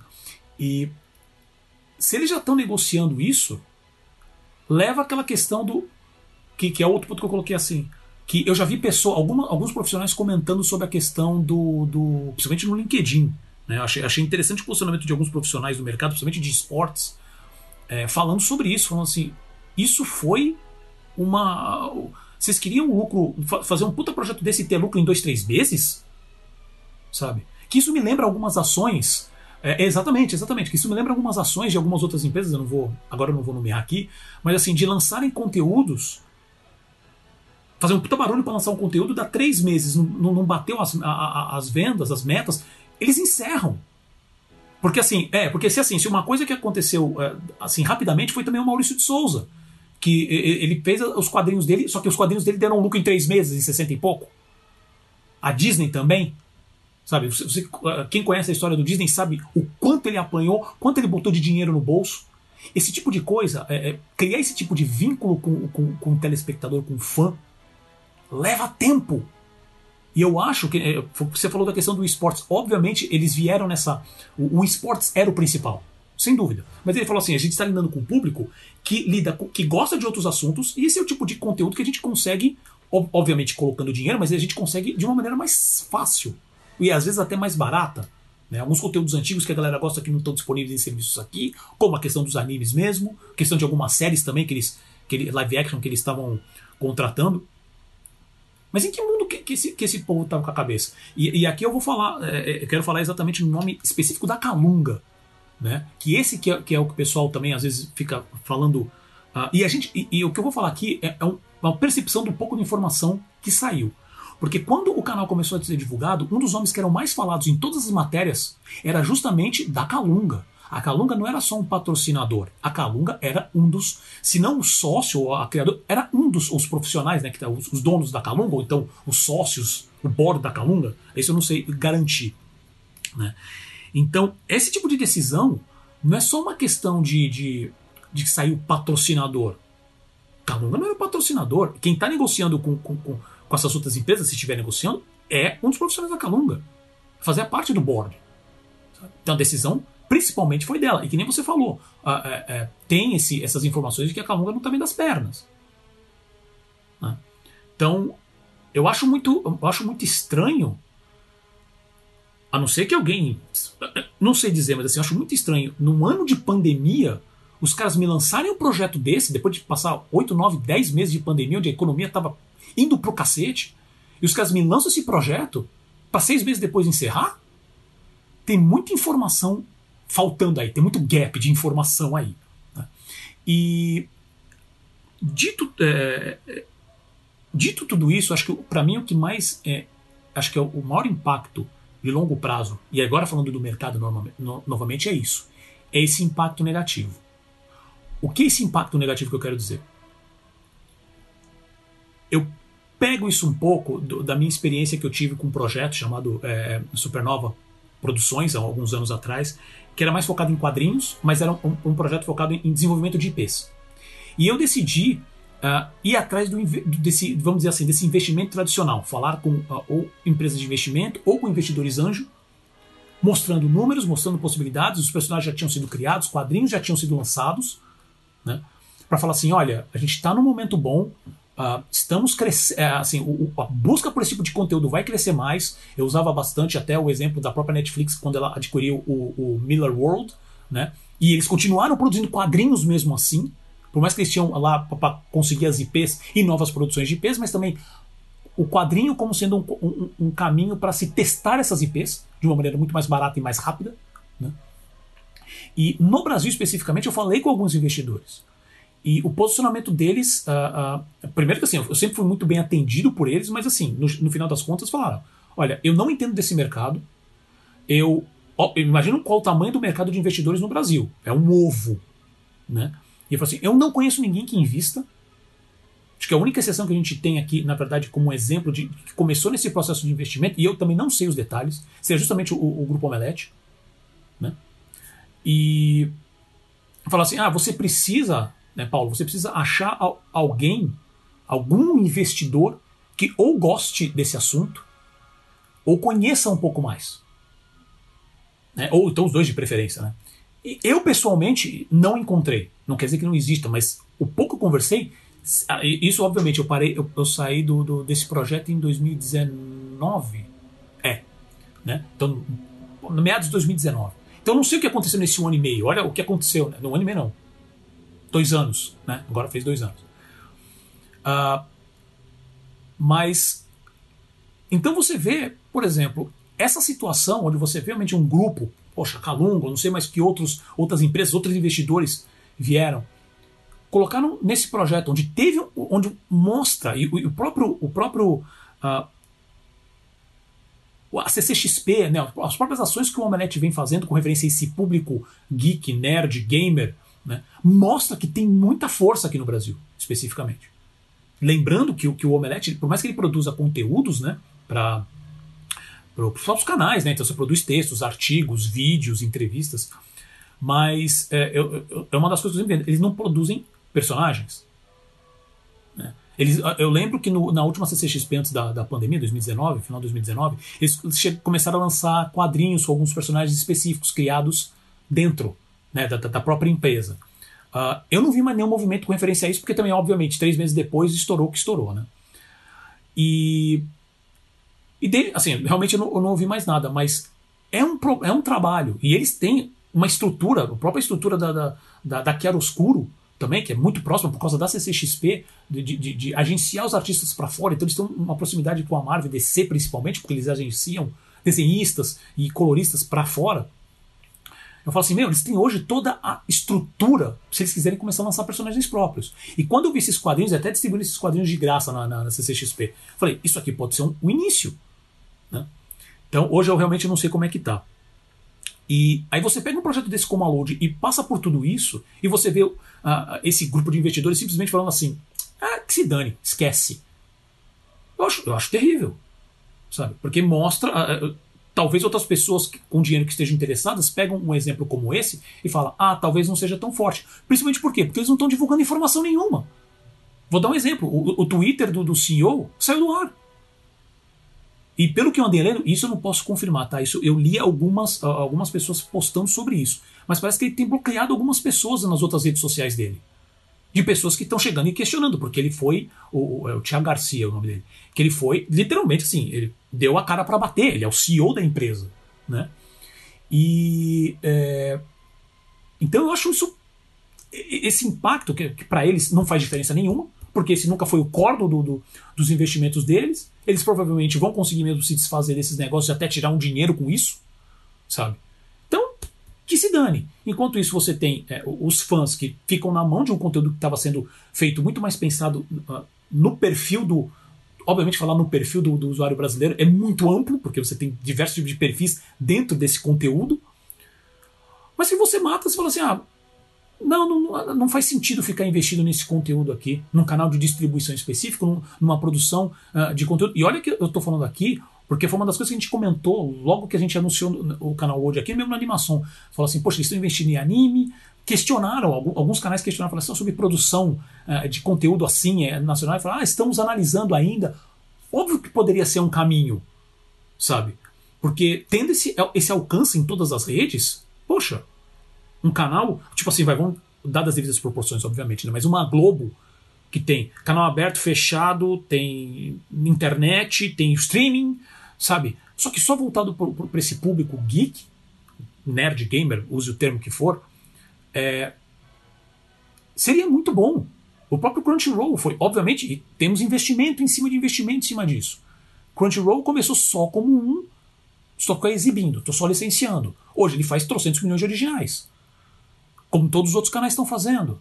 Que isso que fideliza bastante o cliente. Agora, tratado desse jeito, eu, eu realmente fiquei é, é, irritado, para não usar outro termo aqui, porque esse é um programa infantil. Mas assim, eu fiquei com, esse posicionamento. Você tá hashtag chateado, né? chateado, cara, chateado. Eu até comecei a, a escrever um negócio para postar no Twitter. Eu falei assim: não, não, deixa eu falar no, no animação, porque você pega no momento, sabe, que você começa a pensar em tanta possibilidade. É, mas e eu. Mas, pessoa Paulo, que quando finalmente que, tem o dinheiro, acho, desperdiça. Até, até para voltar lá no, no, início do seu comentário, quando você fala sobre o desprezo com os funcionários, né? E também falando sobre o que eu falei sobre essa questão anacrônica de você explorar e criticar. No jornalismo a gente tem um conceito, aliás, é bom falar porque eu escrevi um capítulo sobre isso, inclusive, agora nesses últimos dias. No jornalismo, nos grandes empresas jornalísticas, a gente tem uma uma, uma relação foi explorada, é explorada por todas, mas aqui no Brasil principalmente ela começou na época na editora Abril, na, na revista Veja, importada da revista Time lá dos Estados Unidos, que o jornalismo, quando você trata de trabalhar conteúdo, e o que a gente está falando aqui, mesmo na loading, o que eles tentavam fazer ali era também um jornalismo, jornalismo de entretenimento, né, na parte de cultura pop. No Omelete também, eles faziam também crítica e jornalismo lá no início, mas existe uma relação, que é essa que eu falei que foi importada da, da revista Time, que chama relação igreja-estado. O que, que, que, que é essa relação igreja-estado numa empresa de comunicação? É, assim, em, em curtas palavras, separar o editorial do comercial.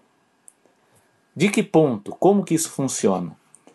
O comercial ele não pode se meter no que o editorial está mexendo.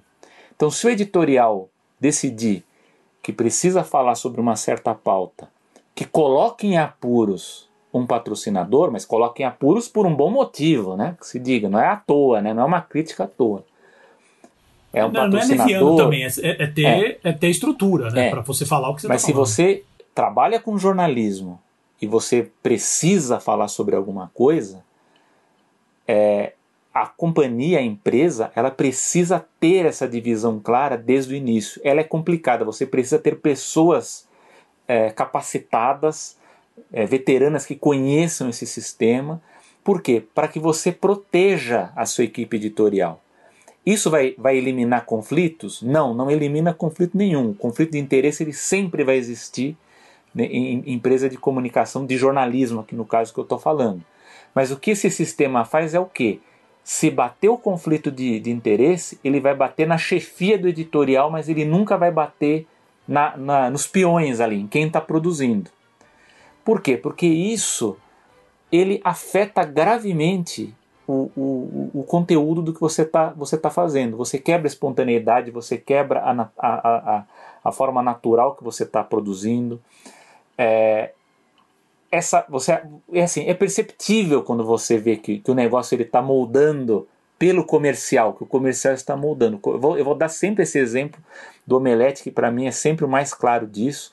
É, eu não estou fazendo um demérito ao, ao grupo em si mas eu estou fazendo uma análise dessa transição que existiu do, do conteúdo do omelete porque ele era um conteúdo geek crítico que todo mundo gostava e ele passou a ser outro, que muita gente continuou gostando, mas ele, o que ele fez? Ele rompeu a divisão igreja-estado ali.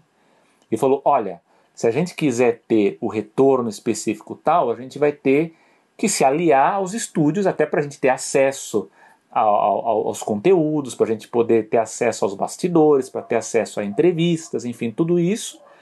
Só que eles não souberam manter a divisão, porque num jornalismo tradicional né, das grandes empresas, você consegue tudo isso mantendo essa divisão. Só que numa estrutura grande que você precisa ter o retorno, como até você levantou essa, discussão sobre uma possível expectativa de lucro rápido.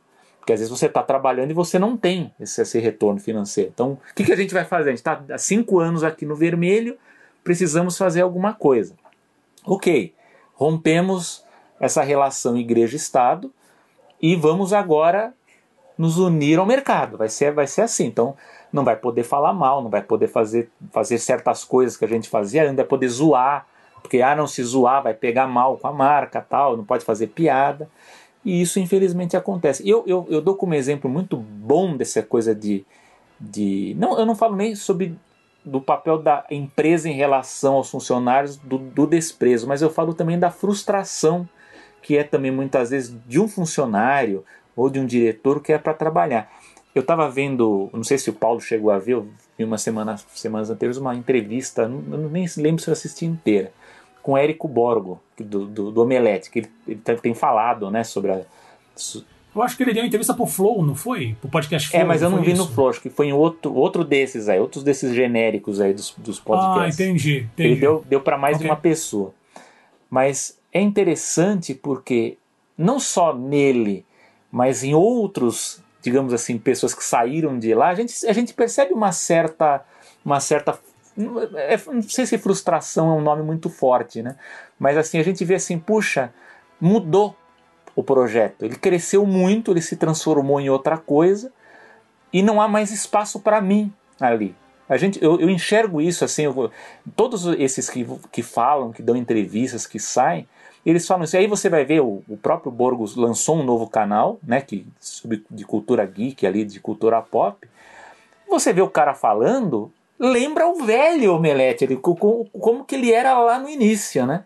Ou seja, ele, ele, ele saiu das amarras que, que existiam ali naquele grupo que realmente. Bom, hoje é aquela coisa que eu, que eu estava falando sobre a load, mas é, é, é, aquela coisa. O omelete ele, ele não é mais o omelete, né? Ele é uma outra, um outro, outro ser ali, um outro grupo que cuida de várias coisas, né? Como o, o grande evento que a gente viu. Então, essas transformações elas ocorrem também com com as outras empresas. Né? A gente vê a editora Abril, que te, tentou investir em digital e quebrou a cara. A gente vê agora com a Globo, que está migrando para o digital e está unindo redações e está tá fazendo é, uniões aí com a Disney para produção, união com, não sei, com a Televisa, parece que do México também vai fazer. Então você tem que fazer essas, essas uniões, mas com muito cuidado em relação a essa, essa divisão entre editorial e comercial como eu disse aqui, eu não lembro agora se foi na edição passada anterior, ou, ou, uma das duas últimas aí, que eu falei que. Ah, não, acho que foi na live. Foi, na nossa live com o Léo, que, não está indo em podcast aí, mas foi uma boa, um bom papo isso. Que eu falei assim: não há crítica sobre filmes aqui, cultura pop. A gente mal vê. O que a gente consegue ver, às vezes, em, em alguns canais que a gente vê em YouTube, ou são em trabalhos acadêmicos que fazem críticas sobre isso, mas nós não, não, não temos tido a oportunidade de assistir aí nos grandes, nas grandes empresas que, que trabalham com cultura pop, a verdadeira crítica. A gente está tá vendo nos, nos, nos, pequenos canais aí no YouTube de quem é especializado, né, de quem conhece e faz isso. Então, eu acho que, assim, se, se é lógico que é difícil, porque no caso da Loading a gente vê que não, aparentemente os investidores não, não sabiam meio que lidar com, com essa questão editorial, mas isso é necessário para o pro, pro projeto funcionar. Quer dizer, ali os caras eles tinham a faca e o queijo na mão. Eles tinham uma equipe muito boa na parte editorial. Mas eu acho que talvez do ponto de vista da cultura pop eles não conseguiram atrair é, o apoio ou o patrocínio esperado, até porque é uma coisa difícil mesmo, porque os grandes estúdios eles estão pulverizando o investimento deles, a gente vê isso muito com os influenciadores, né? E a gente tem discutido agora até que, que esses os, os estúdios eles estão buscando também os podcasts aqui no Brasil, aqui no, nos últimos tempos isso, isso tem sido um movimento também.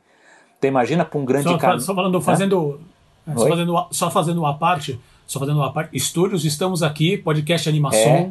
Super bom. Não, inclusive né? já estamos Mas no meio. Mas se besteira, a gente vai falar mal. Nós tá? já estamos recebendo é.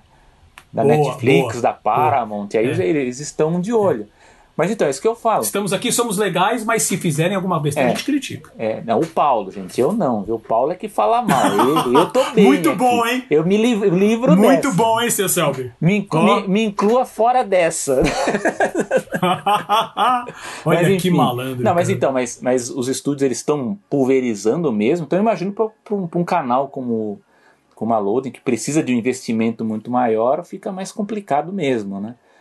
Mas é isso, eu acho que, que talvez o foco deles foi. estava esperando muito, muito retorno por um tempo muito curto, acabaram queimando bases aí, inclusive essa que eu falo que é a divisão igreja-estado, né, para você proteger a sua equipe editorial disso. Ou então você já deixa logo de início claro qual que é o seu foco, porque aí todo mundo já fica sabendo qual que é o, qual que é o plano, né? Mas eu fico, eu fico triste porque era um espaço novo e que estava tendo a oportunidade de, de, de, exibir, principalmente nessa parte de animes, um conteúdo com curadoria, né? Que é uma coisa que para mim é uma coisa fundamental, que eu acho que, que ainda falta muito nos serviços de streaming e a Loading ela estava fazendo muito bem, né?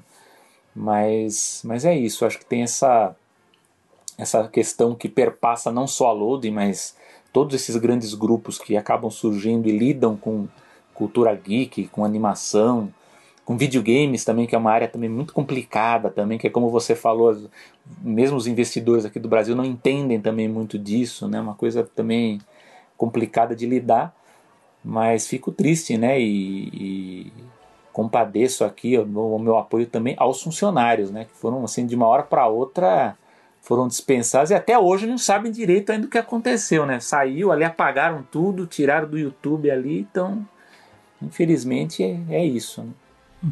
É, esse negócio, é, acho que o meu último comentário é justamente isso. Não só eles foram demitidos sem, assim, literalmente botados na rua, sem explicação nenhuma, e ainda todo o conteúdo que eles fizeram sumiu. É. Simplesmente sumiu. Então, assim, olha, o que vocês fez nesses últimos seis meses? Nada. Nada. Né? É, então, assim, eu concordo contigo, sabe? Essa questão que você falou do, do o termo, né? Eu não sabia que tinha esse termo, né? Que é o igre, igreja-estado, né? É isso que você falou? Então, é, sim, essa história é uma, uma história também. É, desde que existe imprensa, existe esse, essa questão no mundo capitalista que a gente vive, existe essa questão. E precisaria mesmo ter alguém, ah, como você falou mesmo, um veterano, alguma pessoa ali que, independente de ser veterano ou não, mas uma pessoa que fala assim: esse é o cara que vai ter que segurar as broncas. É, porque exato. vai ter bronca. Vai ter bronca sabe? E, e é, é, é uma linha muito fina e complicada. E veja, gente, eu entendo, precisa dar lucro. Só que assim, é, se você acompanha um pouco justamente esse mercado de investimento, você pode falar do que for. Fintech, todas essas palavras é, bonitinhas e impressionantes que estão usando hoje, pra, pra, que a gente escuta. Se você um, começa a ler a área de negócio de qualquer site sobre, sobre negócios, eu ia falar jornal, porque eu sou da época do jornal também, né? Sabe? de um valor econômico, você começa a ver várias coisas. Olha, 99 uh, eh, recebeu aporte, Uber recebeu aporte, não sei o que recebeu aporte. Você começa a ver aportes astronômicos, eles falam muito em unicórnio agora, as empresas que valem no Brasil mais de um bilhão, como o próprio iFood, uh, uh, o 99, se eu não me engano, também está tá valendo já isso, o, o, Mercado Pago, né? O Mercado Pago, o Mercado Livre, né? Que é o grupo Mercado Livre, né? E se você for. É que eles também. Obviamente que eles não abrem essas informações, mas algumas dessas empresas têm ações na bolsa, então eles têm que abrir essas informações. Algumas delas, se você procurar, não estou falando necessariamente só os unicórnios, tá? São essas empresas que valem mais de um bilhão. Mas outras empresas também tão bem valoradas, você vai ver que muitas delas ainda não, não dão lucro. Se você quer entrar no mérito, entra no mérito da, da Amazon. A Amazon passou quantos anos, Selby? É que eu não, eu não lembro agora se ela, ela, já começou a dar lucro. Mas ela começou a dar lucro faz o quê? Três, quatro anos? É, não é muito tempo, não. Se eu não me É, então, se eu não me engano, é por aí. Então, todo esse, esse período que a Amazon estourou e lançou um monte de coisas e serviços e tal, virou essa monstra que ela é hoje, ela não dava lucro, ela perdia dinheiro atrás de dinheiro. Sabe? Então, é, é, é o tipo de coisa que, assim, eu me interesso muito justamente pelos para ver como esse mercado todo funciona. Eu tive experiências na minha vida de trabalho também que me abriram mente um pouco mais quanto a isso. Não é só produz algo bom, coloca no ar que, que, que, que o pessoal vem. Sabe? Infelizmente não, não é tão simples assim. E você vê ações como essa, e eu falo, gente, vocês são profissionais de investimento. Sabe? São, são pessoas que trabalham com investimento, que é uma, é uma birra, desculpa, que eu lembrei agora uh, que é uma birra que eu tenho, e, e, eu falo isso porque eu já também já tive informações que há outros elementos que atrapalham essa equação. Mas, por exemplo, uma birra que eu tenho é que esse programa Shark Tank. Ah, sim. Né? Porque assim, você coloca lá, os caras vendem. Não, esse aqui são investidores de sucesso. Né? Aí você tem esse cara criou, eu não lembro o nome do, do, dos, dos, dos, investidores, mas é o cara do China Box, o cara da Chili Beans e lá, aí tem, tem uma mulher lá que era da, da, da, da de uma firma de investimentos. Né? Aí tinha, tinha outros profissionais ali também. Mas aí, por exemplo, chega, chega, um cara que é profissional de comida, outro de venda de óculos, outro de não sei o quê. Aí chega um cara que quer vender, fala assim, cara, tem um, um puta plano de fazer uma padaria, uma, uma, não uma padaria, mas uma fabricante de pães que a gente quer expandir, quer vender, não sei o quê. O cara, o cara já faz, o cara às vezes já tem retorno, já tem lucro com o projeto e fala, eu quero expandir quero eu quero eu preciso de uma quantidade de dinheiro agora para expandir, tá aqui todos os meus dados. Aqueles profissionais que teoricamente são grandes profissionais de investimento, olha e fala, e, e você pode pegar, é, esse não é o tipo de coisa que eu estou inventando, pega algum vídeo, é que são vários episódios, né? Eu digo tanto aqui no Brasil quanto lá fora, tá? O original americano. Você, você vai ouvir em algum momento um profissional falando assim, cara, gostei bastante do teu projeto, mas é uma área que eu não entendo, então não vou investir. O que eu entendo. Veja, eu, eu, se, se, é, por mais que eu tenha uh, passado por isso e não ter gostado, porque afinal de contas eu gostaria do investimento, mas eu falo assim: se você está num programa onde você lida com investimentos, qualquer tipo de investimento, se assim, pessoas vão apresentar para vocês qualquer tipo de, de, de, de projeto, você não me vem com uma desculpa dessa que você não entende o mercado e não vai investir. Sabe? Porque eu já peguei dois exemplos que eu vi, né? agora são anedóticos, né? Obviamente eu teria que pegar o programa e rever, porque já faz tempo. Então, se você se você é, tem, trabalha no mercado de, de, de venda de, de, produtos escolares, de, né, de produtos de, escritório e tudo mais, e você quer investir nessa área de, de, de, de conteúdo, ok. Mas você não me faz um investimento desse monstruoso para não dar nem seis meses, uh, sem, obviamente, sem transparência nenhuma, você chegar e falar assim, não, acabou o projeto. Sendo que dois meses, um mês atrás, estavam saindo notícias oficiais falando assim: olha como a gente está atingindo um público cada vez maior, nossos números estão crescendo. Era mentira que vocês estavam anunciando antes? Você percebeu o leque de, de, de questões que giram? E, novamente, o, o que me é, impacta, e veja, tem muita. Provavelmente tem muita informação nessa equação que a gente não tem não tem acesso. Então a gente pode ter outras coisas também influenciando. Mas também, é, é, é, aí fica naquele meio termo, né? Eu aprendi também numa, uma coisinha chamada a lâmina de Ockham. É. Já ouviu falar? Occam's é. Razor. Às vezes, às vezes a resposta mais, é, mais simples é a correta. E me, me soa muito nesse caso que é justamente isso. Foi uma aventura, os caras no meio do caminho, no meio do caminho descobriram que não, não era isso, já vão começar a negociar, e, que, e isso que é o pior para mim, assim, porque vocês podem, então, podem entrar no mérito de discussão de capitalismo, de como é é estruturado as empresas, não é esse o ponto, mas se você chegar e, e tratar os funcionários que estavam trazendo esse puta trabalho para trazer esse público, você simplesmente descartar assim, porque para eles eles vão continuar vida, isso não vai mudar nada. Logo, logo o pessoal esquece que isso aconteceu, sabe? Então isso me irrita profundamente e que tem um impacto a longo prazo no mercado. Lembrando que a animação também está sempre disponível no Spotify, Apple Podcasts, Deezer, Google Podcasts e todas as outras plataformas de podcast. Basta procurar por animação, a N-I-M-A-S-O-M, espalhe para os amigos. Então, se você gostou desse episódio, compartilhe com sua rede de contatos, escreve lá um review, dê sua nota, na nas, dê sua nota nas plataformas de podcast, né? Uh, que isso ajuda bastante a animação a chegar a mais pessoas. Lembrando que nem todas têm esse sistema de notas, né? O, o, o Apple Podcast tem, então por favor deem nota lá. Uh, sei que o Google não tem. E lembrando também que vocês podem sempre ouvir a animação no nosso site oficial, animaçãopod, animaçãopod.com.br. Chegamos às dicas culturais, Selby. Eu estou vendo aqui o roteiro que nem você nem eu não, colocamos mas eu nada, tenho. mas eu tenho uma dica na cabeça. É, mas eu tenho, esqueci. Ah, eu também tenho, é, eu também tenho. Não coloquei no roteiro, mas eu tenho. O Disney Plus ele vai estrear mais um pacote aí de, de séries agora no mês de junho, né? Inclusive os Ursinhos Gummy, que eu tô louco para assistir. Espero ter tempo para isso. Mas eu queria que dar como dica, até porque a gente está falando aqui sobre a loading, sobre funcionários tal. Eu fiquei sabendo que vai estrear o documentário Frank and Ollie, que é o documentário sobre os, os, animadores, né, Frank Thomas e Ollie Johnson, que basicamente passaram a vida trabalhando nos estúdios Disney, né, se aposentaram lá e, e, são autores daquele famoso livro aí que é a Bíblia da animação para muita gente, que é o Illusion of Life, né, Disney Animation. É, é, um documentário muito legal, foi dirigido pelo, pelo filho dele, que eu conheci pessoalmente aqui quando veio no Brasil, o Ted Thomas. E é um é documentário legal porque não só conta a história da vida deles, da relação dos dois, porque eles eram muito amigos, amigos e vizinhos, né? Eles moravam, moravam um do lado do outro. Mas. É, e também a trajetória deles nos estúdios, então, nos estúdios Disney. Então, conto ali várias anedotas, várias histórias sobre desenvolvimento de personagens, dos, dos bastidores dos filmes. Então, fica a minha dica aqui. Deve estrear a partir de acho que dia 11 de junho. Estamos em 2021, caso alguém esteja ouvindo no futuro.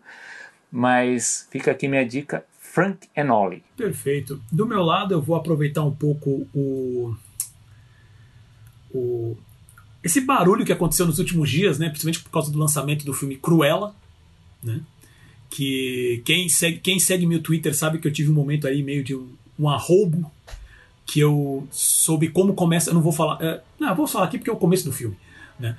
Que, que obviamente eles criaram né, uma, uma história do porquê que a Cruella se tornou a Cruella e, e, e eles criaram, tiveram a, a, a, ideia que eu ainda acho a ideia ruim e eu já digo, eu já digo isso porque eu já vi, é, eu estou vendo muitas pessoas elogiarem o filme, eu ainda não vi, Tá? Minha dica não é, minha dica cultural não é o Cruella, tá?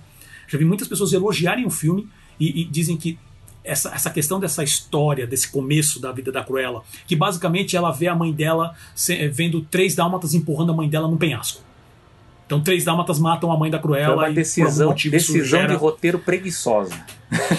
ah, cara, assim, assim eu já, eu, algumas pessoas já vieram falar para mim o seguinte: cara, vê o filme, o filme é divertido e eles conseguem amarrar bem essa questão. Eu estou com o pé atrás, mas falei assim, ok, são pessoas que eu gosto, que eu sei que eu confio na opinião. Falei, tudo bem, eu vou dar uma chance. Não agora, porque eu não vou pagar Premier Access, tá? Não vou. Não vou pagar Premier Access. Tá? E, e mesmo assim, eu ainda acho que, independente se eles amarram bem, eu achei uma ideia folgada. Uma ideia mais simples, assim, tipo, sabe aquela. O pessoal fala quando vai construir o filme. É, nossa, você quer, você quer mostrar que o vilão, logo de cara, é uma pessoa ruim? Quando aparecer ele, mostra ele chutando um cachorrinho. É. Pronto, ele é um malvado, é um terrível. Sabe? Isso para mim foi decisão. Ah, vou fazer os dálmatas matar alguém dela que ela vai ficar traumatizada. Ou então atacar ela, sabe? Tipo de... Então, assim, me parece uma ideia folgada. Mas tudo bem, deixa eu ver. Eu não estou agora criticando o filme como um todo. Mas essa é a sua dica? É, muita é gente. Cruella? Não, não, ah. não, não, não. Não é o Cruella. Não é o Cruella. Tá? Então, o que eu digo assim, eu vou assistir o Cruella em algum momento, depois eu até comento. Minha dica, na verdade, é assim: se a gente está falando sobre Cruella e Dálmatas, Vamos reassistir 101 Dálmata, gente? Essa é a minha dica ah, cultural. sim, é, não, esse é fantástico. Entendeu? Por favor, vamos lá, tá no Disney Plus. Uh, uh, tudo que eu posso dizer é reassista. Eu assisti, o filme continua sensacional, sabe? Vamos lá. Aí depois, assim, se o Cruella for bom, até vem aqui e falo. Eu não tenho problema nenhum, assim. Esse é o tipo de coisa que eu não tenho problema em, em morder a língua. Foi, eu tava meio frustrado e vi aquilo, quando eu vi aquela ideia, e tem, né, o GIF né, da, da, da, dessa ceninha do, do filme do Cruella, eu falei, gente do céu. Com um CGI bastante e, questionável mas, também, né? Diga-se de passagem. Né? É, é que como, como eu vi pequeno, eu vou tô dando a mão à palmatória, né? Então não sei. Pode ser que agora na tela hum. grande realmente o negócio esteja muito bem feito, mas não sei. Não sei. É, mas assim, eu revi, continua sensacional. Sabe? Invariavelmente então, as animações essa... são melhores do que os remakes live action. Então. É, é, é. Vamos eu vejo assim, tranquilamente negócio, as animações. É, é aquele negócio que a gente já comentou aqui. O caso, por exemplo, do remake do, do, do Cinderela. Eu achei o roteiro muito bom. Porque para mim ele é arruma é pequenas coisas de roteiro. Então, arruma pequenas coisas de roteiro, dá importância para alguns personagens, melhora outros. E o filme realmente fica melhor. Mas esse é o único exemplo. Tirando uma ideia interessante que tem no Malévola, que eu ainda acho o Malévola interessante, mas ele tem problemas. Né? Eu acho que o Cinderela é um bom exemplo do tipo, olha como dá para fazer um filme interessante. Né? O resto está sendo uma negação. Então, tem muita gente falando bem do Cruel, vou ver, mas eu review 101 Dálmatas, maravilhoso, então vão lá no Disney Plus. Se você tiver o DVD, reassiste. Se você tiver o VHS ainda vê, por algum motivo ainda tem um vídeo cassete rolando, reassista, porque realmente continua sensacional. E chegamos ao fim de mais uma animação. Algum comentário final, Selby? É, antes de mais nada, dizer que geralmente quando a gente acha que, o, que a edição vai ser curtíssima, ela fica longa, né? Invariavelmente ela fica longa também, né? Então não. Eu achei que daria um, daria um de, de 50 minutos, 55, não, mas já não deu. igual aos outros, não, não muda, não muda. Mas enfim, mas sempre nada. bom, mas o papo é sempre bom aqui, espero que os nossos Sem ouvintes dúvida. aí também estejam gostando. Mas eu gostaria de terminar aqui a, a, no, a nossa edição aqui do Animação com uma nota de pesar, né, infelizmente é, principalmente para destacar mesmo, porque a gente tem tantas, é, tanta carência de material aqui sobre animação no Brasil, digo em livros, né? Que faleceu o professor é, Antônio Moreno, até vou mostrar em vídeo aqui, não sei se no futuro a gente vai ter o canal, mas tem um livrinho dele aqui. É, ele lançou esse livro em 1978 chamado A Experiência Brasileira no Cinema de Animação, que foi um livro lançado pela Arte Nova e apoiado pela Embrafilme na época, em 1978. Lógico que é um livro datado, tem problemas, mas até por conta da, da época, dos recursos da época, né? O professor Moreno ele foi é, lecionou na Universidade Federal Fluminense, né? Lá em Niterói, no estado do Rio de Janeiro, e é, é considerado um, um, uma obra importante do ponto de vista da história da bibliografia da animação no Brasil. Então, como eu digo, não é um livro livro, lógico, a gente precisa, precisaria ter, hoje ter uma nova historiografia sobre a produção brasileira, mas eu acho que como ponto de partida, né, vendo que nós não tínhamos nada, esse livro ele é muito importante e acabou inspirando que outros profissionais, que outros entusiastas buscassem a área de animação para produzir animação e também para estudar animação. Então fica aqui, é, ele, ele, pelo que eu ouvi, ele faleceu de infarto, né? Mas alguns dias atrás. Mas gostaria aqui de deixar o, essa menção a ele, né? Que eu acho que é sempre muito bom destacar quem consegue trabalhar essa questão da divulgação da animação no Brasil. Então fica aqui a mensagem e também condolências à família do professor Antônio Moreno. É isso, meu amigo Paulo. Uhum, meus pêsames, meus pêsames realmente a toda a família. E, obviamente, sempre com, agradecendo né, ao Gustavo Pinheiro, responsável pela edição e design. Grande Gustavo. Aos nossos apoiadores. Grande Gustavo. Aos nossos apoiadores, o Bruno Carvalho, Thiago Cardim, Renan Frade e Regina Martini. E você também que está ouvindo, eu espero. Uh, e ah, digo assim, é você que está ouvindo para nos apoiar, mas é você também que está ouvindo que já nos prestigia, que isso é realmente muito bom. Né? E claro, sempre para você, meu amigo de bancada Selby Pegoraro. Eu sou o Paulo Martini. Eu sou o Selby Pegoraro. E vemos você no próximo episódio. Isso é tudo, pessoal. Até a próxima.